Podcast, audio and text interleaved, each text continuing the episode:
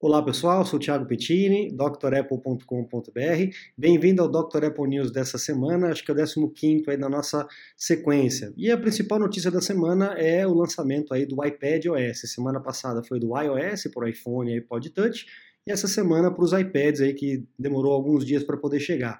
Muitas novidades, muita coisa interessante, gestos, é, a, a própria tela de entrada, né, muita coisa nova. E devagarinho eu vou fazendo, obviamente, os vídeos aqui no canal para vocês acompanharem as novidades do iPad e também vai ter o curso do iPad OS também, com certeza, é, no site drapple.com.br. Legal? Segunda notícia que eu separei para vocês é a respeito de uma atualização complementar para o Mac, tá? Você que está com, com o macOS Mojave, né, o 10.14, saiu a atualização 10.14.6 que é uma atualização que cobre um, um, uma falha de segurança que foi descoberta é, lá naquele Google Project Zero. Eu até comentei isso, acho que nos primeiros é, Dr. Apple News que a gente fez, é, eu comentei isso lá. Ah, existe esse Google Project Zero que pro, procuram falhas é, fundamentais nos sistemas, falhas aí desde o começo, né? E foi encontrado em julho e a Apple já fez essa correção nesse Supplemental Update do é, Mojave. Então faça aí na sua máquina, tá bom? Faça a atualização. Bom sempre manter a máquina atualizadinha e o backup também, tá? Nunca se esqueçam do backup. Próxima notícia, um rumor de um protótipo, né? Então uma coisa mais distante, a gente não sabe ainda exatamente se vai se confirmar ou não. Mas um rumor aí de um protótipo de iPhone sem o notch, sem aquele entalhe, aquele recortezinho na parte de cima, né, onde ficam a, a, câmera e os sensores do iPhone. Parece que a Apple está tentando colocar é, no bezel ou na, na, moldura, como a gente chama, né? Inserir esses itens lá na moldura. Vamos ver se há espaço suficiente para isso. Enfim. É um rumor de um protótipo que talvez é, em 2020. Vamos ver se de repente tão cedo assim a gente vai se livrar do Note nos iPhones. A mim não me incomoda, sinceramente. Muita gente acha ruim e tal. Eu não sinto incômodo com aquilo ali. Para mim é natural. Próxima notícia a Apple está mais uma patente aí focada na parte da, do teclado, né? Depois das pessoas reclamarem bastante do teclado dos MacBook Pros aí de 2016 para frente, a Apple começou a focar bastante nisso e mais uma patente saiu, além daquela anterior que eu comentei na semana passada ou na outra semana, se não me engano, a respeito do teclado ótico, né? Esse aqui é um teclado com uma membrana única, então tem os desenhos aqui a prova de que a Apple está em busca aí de um teclado mais fino, mais fácil, é, menos quebrável, menos problemável, se é que existe esse, esse termo, mas para fazer as máquinas cada vez mais finas, mais leves, enfim, mais baratas, né? A gente tem percebido que a Apple tem ouvido o consumidor, a, principalmente a questão das reclamações né, de bateria, do teclado, é, de preço. Então a gente tem percebido uma movimentação da Apple nesse sentido de atender essas reivindicações do consumidor, até para equalizar alguns produtos com o que a gente vê por aí no mercado. Né? Então a busca é sempre essa aí. Próxima notícia, a Apple está liderando aí nas pesquisas de satisfação do consumidor com os produtos de PC, personal computer, né? os Macs e tudo mais, e também o tablet, o iPad. O iPad também está no topo aí de satisfação do consumidor. Então foi feita essa pesquisa entre 2018 e 2019 e é, houve essa a Apple ficando em primeiro lugar, né? Mantendo em alguns casos e ganhando primeiro lugar em outros. Aqui no caso o legal que eu achei interessante dessa pesquisa é que tem as perguntas aqui e o comparativo do ano de 2018 com o ano de 2019. Então a gente percebe que, por exemplo, a Apple perdeu aqui na disponibilidade de acessórios, né? É, a oferta de acessórios, porque justamente provavelmente por conta da porta USB tipo C, que ainda não tem tantos acessórios, mas que isso já está modificando com o mercado. No resto, todos os índices ela uh, venceu ou empatou, ganhou um pouquinho mais do que o ano passado ou empatou. Então aí a Apple melhorando com relação à satisfação do consumidor para esses dois produtos, legal? Mais uma notícia, bateria. Lembra que a gente falou da bateria? A Apple também comentou 4, 5 horas a mais ou uma hora a mais no iPhone 11. E foi feito um teste com vários equipamentos, com o Galaxy, com esse Mate 30 Pro, não sei como é que fala, o iPhone 11 e tal. E o iPhone 11 Pro Max, ele aí acabou ganhando no, no tempo da, da, da, do uso, 5 horas e 2 minutos, se eu não me engano, foi isso o tempo o tempo maior aí, 5 horas e 2 minutos. Então é realmente muito tempo de uso aí direto, contínuo, né?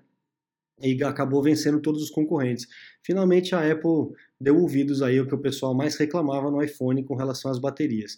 Vamos ver no dia a dia se a degradação da bateria é mais rápida ou não, se o sistema está tá utilizando de forma inteligente. Vamos ver mais para frente na hora que os iPhones chegarem aqui em nossas mãos, tá?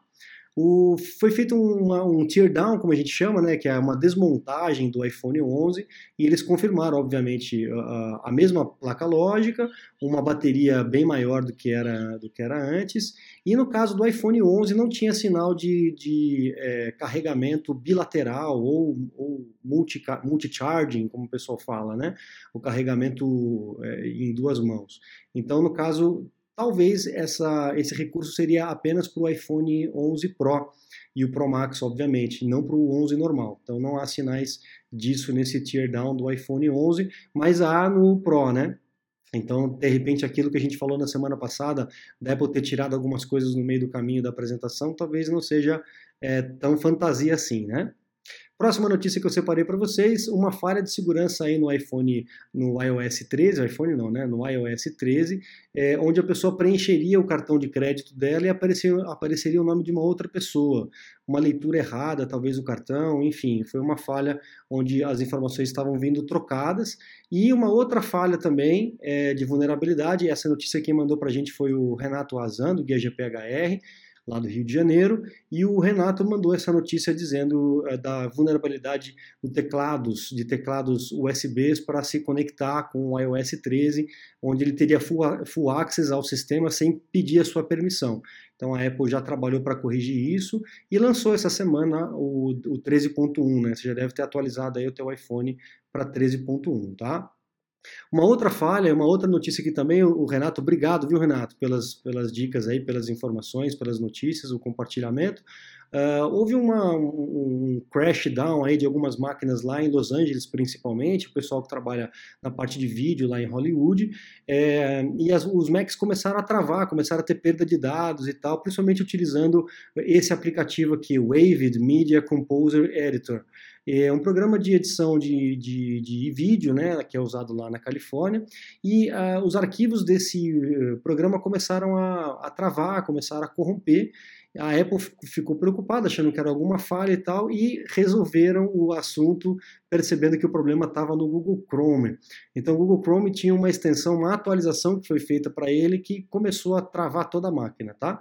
Então, aqui já tem até a resposta do Google Chrome. Se você está tendo esse tipo de problema, aqui no Brasil eu não vi ninguém reclamar disso, mas se você está tendo esse tipo de problema, nesse link aqui você tem a explicação de como fazer para resolver esse problema com o Chrome e, consequentemente, fazer o Mac parar de travar, tá bom? Na última aqui, na penúltima é, informação aqui, nós temos o iPhone 11 é, permitindo você fazer filmagem e escutar música ao mesmo tempo, coisa que antes não acontecia. Quem mandou essa notícia foi o nosso parceiro aqui do canal, Antônio Andrade, do Inside Apple lá no Facebook. E é, é, muito legal realmente essa opção, né? Você poder já fazer um filme, por exemplo, com uma trilha sonora. Né? Dá o play, dá o rec e vai que vai. Antigamente, a hora que você ia para lá, ele já interrompia a música, já parava a música. E por último aqui, que também o Antônio mandou para gente, é a data de lançamento do iPhone 11 é, aqui no Brasil, 18 de outubro. Foi a aprovação mais rápida que nós tivemos aí com relação a equipamentos que eram lançados nos Estados Unidos e depois aqui no Brasil, principalmente da Apple, né? A gente acompanha todo ano, né? Essa, esse ano foi um ano recorde. Não sei se esse, esse estreitamento entre Brasil e Estados Unidos está ajudando isso. Enfim, não sei, mas realmente foi muito efetivo, foi muito eficiente. Dia 18 de outubro, os iPhones já devem estar sendo vendidos aqui no Brasil. Agora, quanto vai custar? A gente ainda não sabe. Provavelmente bem caro, né? A gente né, não consegue entender essa política de preços aqui, se é muito, muito imposto, enfim, a gente não dá para entender o que acontece, porque não faz muito sentido com os preços americanos, né? Inclusive o iPhone 10S, o 10R, né, é, era mais caro do que o 11. Vamos ver lá nos Estados Unidos, né, 50 dólares mais caro. Vamos ver aqui no Brasil se essa baixa de preço vai refletir comparado com os preços do ano anterior. Legal, pessoal? Essas foram as notícias que eu separei para vocês. Faça que nem o Renato, que nem o Antônio. Compartilhe notícias aqui também durante a semana comigo, que eu vou guardando essas notícias e a gente faz um bate-papo aí na sexta-feira no Dr. Apple News, toda sexta-feira. Legal, gente?